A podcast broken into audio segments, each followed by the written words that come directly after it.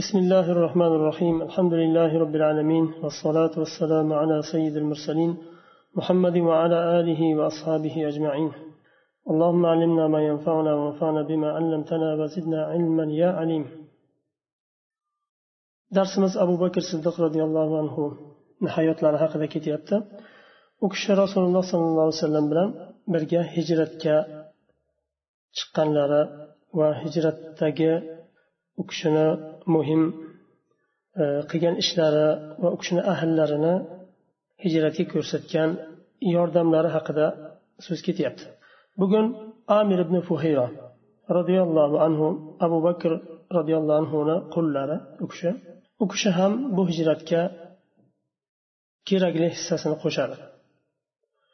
Abu bakr siddiq roziyallohu anhu ahliga qanday ahamiyat bergan bo'lsa farzandlariga va oilasiga qanchalik ahamiyat bergan bo'lsa tarbiyasiga diniy dunyoqarashiga quliga ham qullariga ham xuddi shunday ahamiyat bergan edi. U kishi amir ibn fuhayroni hijratga xizmat qilish uchun u kishiga bir manhaj chizib bergan edi.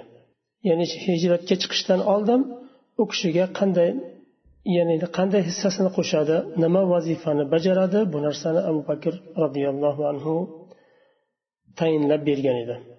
U kishi kunduzi qo'y boqardilar amir ibn fayro va qorong'i tushib boshlaganda qo'ylarni g'orga haydab boradilar va o'sha yerda qo'ylarni qo'ylarni suti bilan nimani rasululloh sallallohu alayhi vasallam bilan abu bakrni to'yg'azib bir ikrom qilib undan keyin qaytardilar.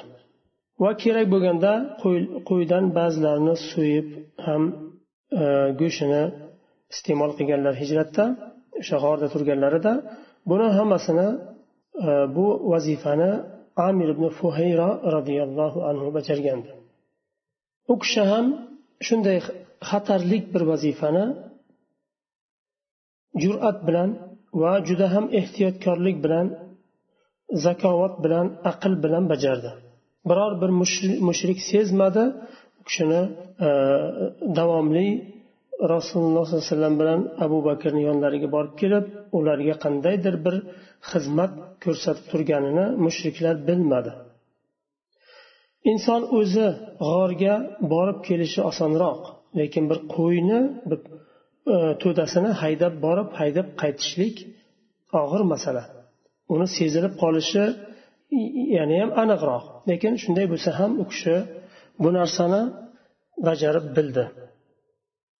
Abu bakr siddiqni roziyallohu anhuni hayotlarini dars qilgan kishiga u kishini qanday bir qanday bir buyuk inson ekani ko'rinadi. Hamma tarafdan.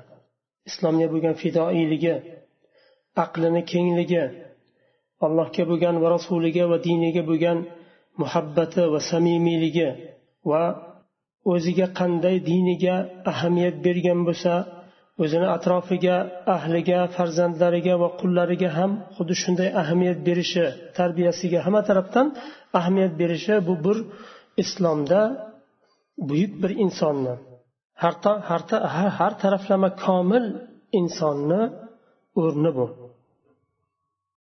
Bugun ham masalan ba'zi davlatlarda xizmatkorlar bor.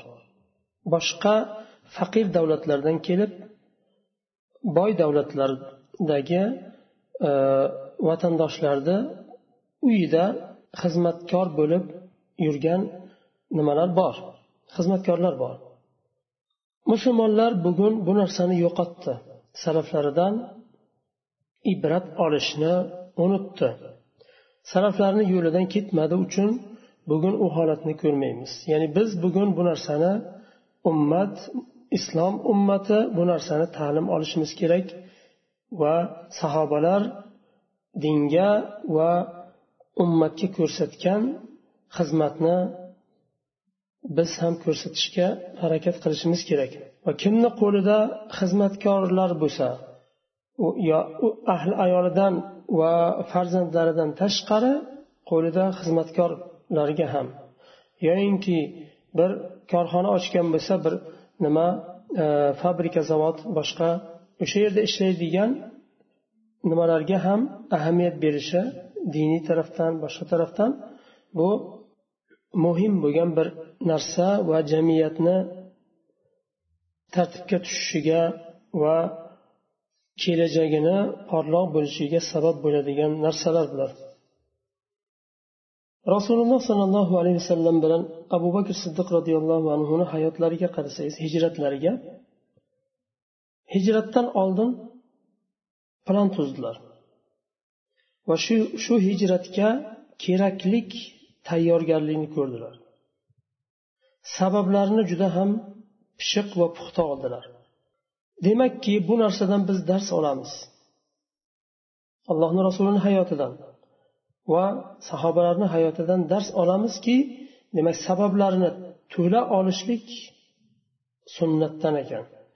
Rasulullohni bergan ta'limotlaridan ekan tarbiyalaridan ekan bu. Shuning uchun biz ham biror bir har qanday ishni qilganimizda sabablarini to'la olishga harakat qilishimiz kerak. Biror bir ishni qoldirmasdan hatto katta bo'lsin kichkina bo'lsin sababni rasululloh sollallohu alayhi vasallam va abu bakr siddiq roziyallohu anhu sababni oldilar.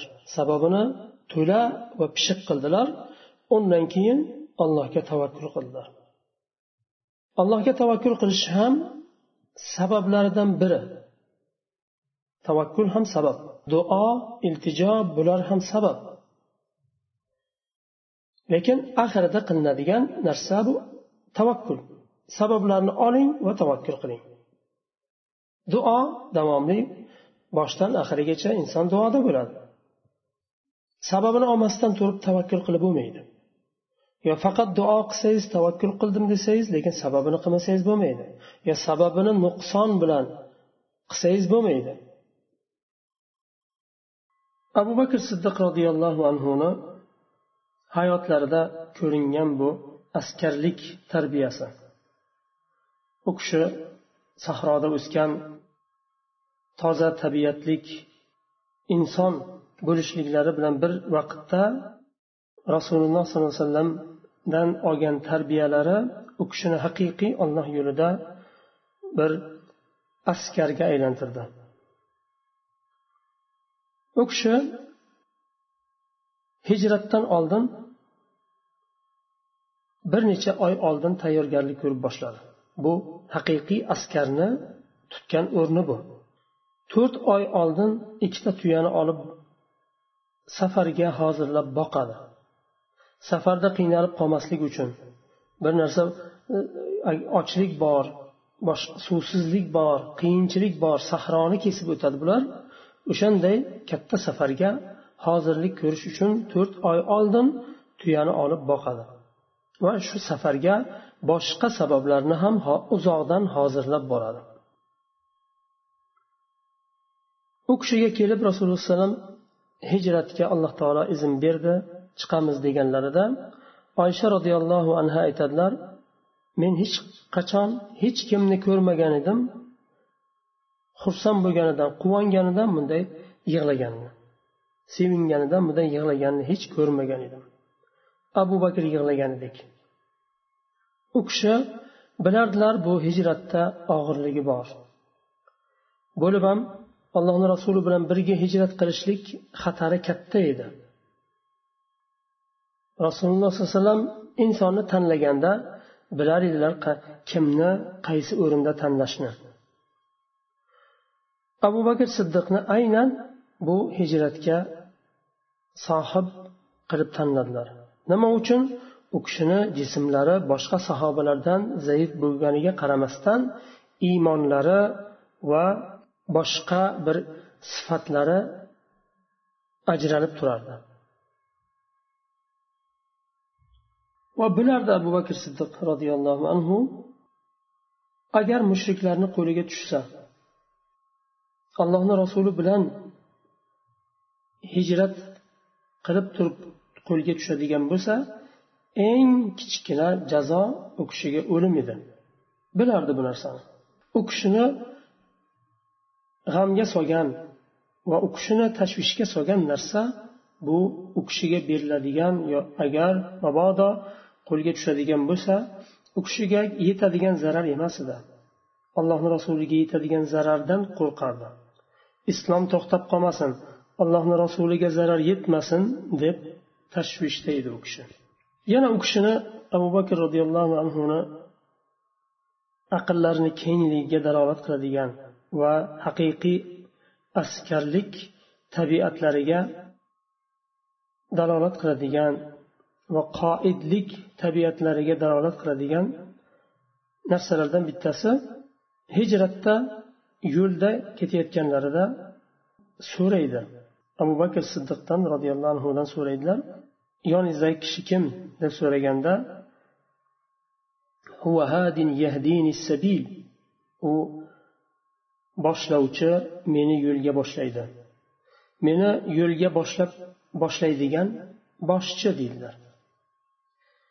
Bu gapdan so'ragan kishi tushunadi yo'lni ko'rsatib boradigan bir ijaraga olingan kishi deb tushunadi.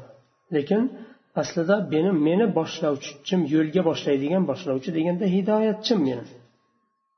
Allohga boshlaydigan inson degan mazmunda aytdilar lekin boshqa ma'no uni undan tushuniladi eshitgan kishi boshqa narsani tushunadi. Bu u kishini aqllarini kengligi qanday qilib javob berishni bilardilar qaysi o'rinda qanday javob javob berishni va qanday bo'lishni qanday muomala qilishni juda yaxshi bilardilar bu u kishini sifatlari aqllarini kengligi va ishda ustaliklari. Nima uchun abu bakr siddiq va boshqa sahobalar ham allohni rasulini bu qadar yaxshi ko'rardi? Jonini fido qilardi molini fido qilardi hech narsasini ayamasdi. Birinchidan u kishi ollohni rasuli ekanligi alloh tarafdan yuborilgan rasuli ekanligi bo'lsa ikkinchi tarafdan rasululloh sollallohu alayhi vasallamni axloqlari ham shunga sabab edi. Chunki u kishi o'zlari qiyinchilikni ko'tarardilar sahobalari dam olishi uchun. O'zlari uxlamay chiqardilar vaqti bo'lardi birga safarga chiqqanda jihodda chiqqanda jihodga chiqqanda o'zlari kechalari uxlamay chiqardilar sahobalar dam olishi uchun. Sahobalarni xursand qilgan narsa bilan xursand bo'lardilar. Ular bir narsa bilan xursand bo'lsa allohni rasuli ham shu narsa bilan xursand bo'ladilar ularni bir narsa g'amgin qilsa rasululloh alayhi ham shu narsa bilan g'amgin bo'ladilar bu narsa haqiqiy samimiylik u kishi tarafdan rasululloh alayhi tarafdan bo'lgan sahobalariga bo'lgan samimiyliklari xolis va o'ta komil darajadagi samimiylik bo'lgani uchun sahobalarda ham shunaqangi samimiylik va muhabbat bor edi allohni rasuliga nisbatan. Shuning uchun doktor muhammad sallobiy aytadi kim agar shu yo'lga ergashsa payg'ambarlarni yo'liga ergashsa agar u bir qoid bo'lsin boshliq amir yo yo bir vazifa egasi qo'l ostidagilarga shunaqangi samimiy ko'rsatsa samimiylik ko'rsatsa albatta uni evaziga u kishiga ham shu samimiylik beriladi. Nima uchun? Chunki payg'ambarlarni yo'li bu. Ergashgan kishi shu yo'lni tanlagan kishi albatta payg'ambarlarga berilgan nima? U kishiga ham beriladi natija. Bu rasululloh sollallohu alayhi vasallamni tarbiyalari edi. Ummatni qanday sahobalarni qanday tarbiyaladilar tarbiyaladilar? Mana shunday samimiylik ko'rsatib ular uchun fidokorlik ko'rsatib sahobalar uchun ya'ni qo'llaridan kelgan samimiylikni berib ularga tarbiya ya'ni tarbiyasiga ta'sirni kerakli darajada yuksak bir darajada o'tkazib bildirar. Shuning uchun boshqarishlik deganda boshliq bir ummatni yo bir xalqni yo bir e, davlatni yo bir jamoatni boshqaruvchisi jamoatni eng avvalo boshqaradigan narsasi ularni ruhini qalbini boshqarishlik boshqarib bilish kerak. Ularni qalbini boshqarib bilishlik uchun albatta payg'ambarlarni yo'li lozim bo'ladi. Chunki payg'ambarlar bu narsani ustalik bilan bajargan va ummatlarini qalblarini boshqarib bilgan ruhlarini boshqarib bilgan. Albatta ularga ergashganlarni. Agar ummatni ruhi ergashadigan bo'lsa ularni ruhini boshqarib biladigan bo'lsa jasadi fido bo'ladi u boshliq uchun. Ya'ni bu qavm jasadini fido qiladi bu boshliq uchun. Agar bu boshliq shu qavmni ruhini ergashtirib bilsa ruhini boshqarib bilsa kerakli sifatlar bilan kerakli axloq bilan va samimiylik bilan boshqarib bilsa bu qavm jasadini fido qiladi shu boshliq uchun. Abu bakr roziyallohu anhuni rasululloh sollallohu alayhi vasallamga bo'lgan allohni rasuliga nisbatan bo'lgan muhabbati va shuningdek boshqa sahobalarni ham allohni rasuliga nisbatan bo'lgan ularni muhabbatlari samimiy va xolis alloh uchun edi. Buni o'rtasini ajratishlik uchun alloh uchun bo'lgan muhabbat bilan alloh uchun bo'lmagan muhabbatni o'rtasini ajratish uchun doktor muhammad e, muhammad sallabiy hafizahulloh misol keltiradi. Aytadi abu bakr roziyallohu anhu borini va yo'g'ini sarfladi islom uchun va jonini fido qilishga tayyor bo'ldi allohni rasuli uchun. Bir necha o'rinda o'zini ko'rsatdi. Buni alloh taolo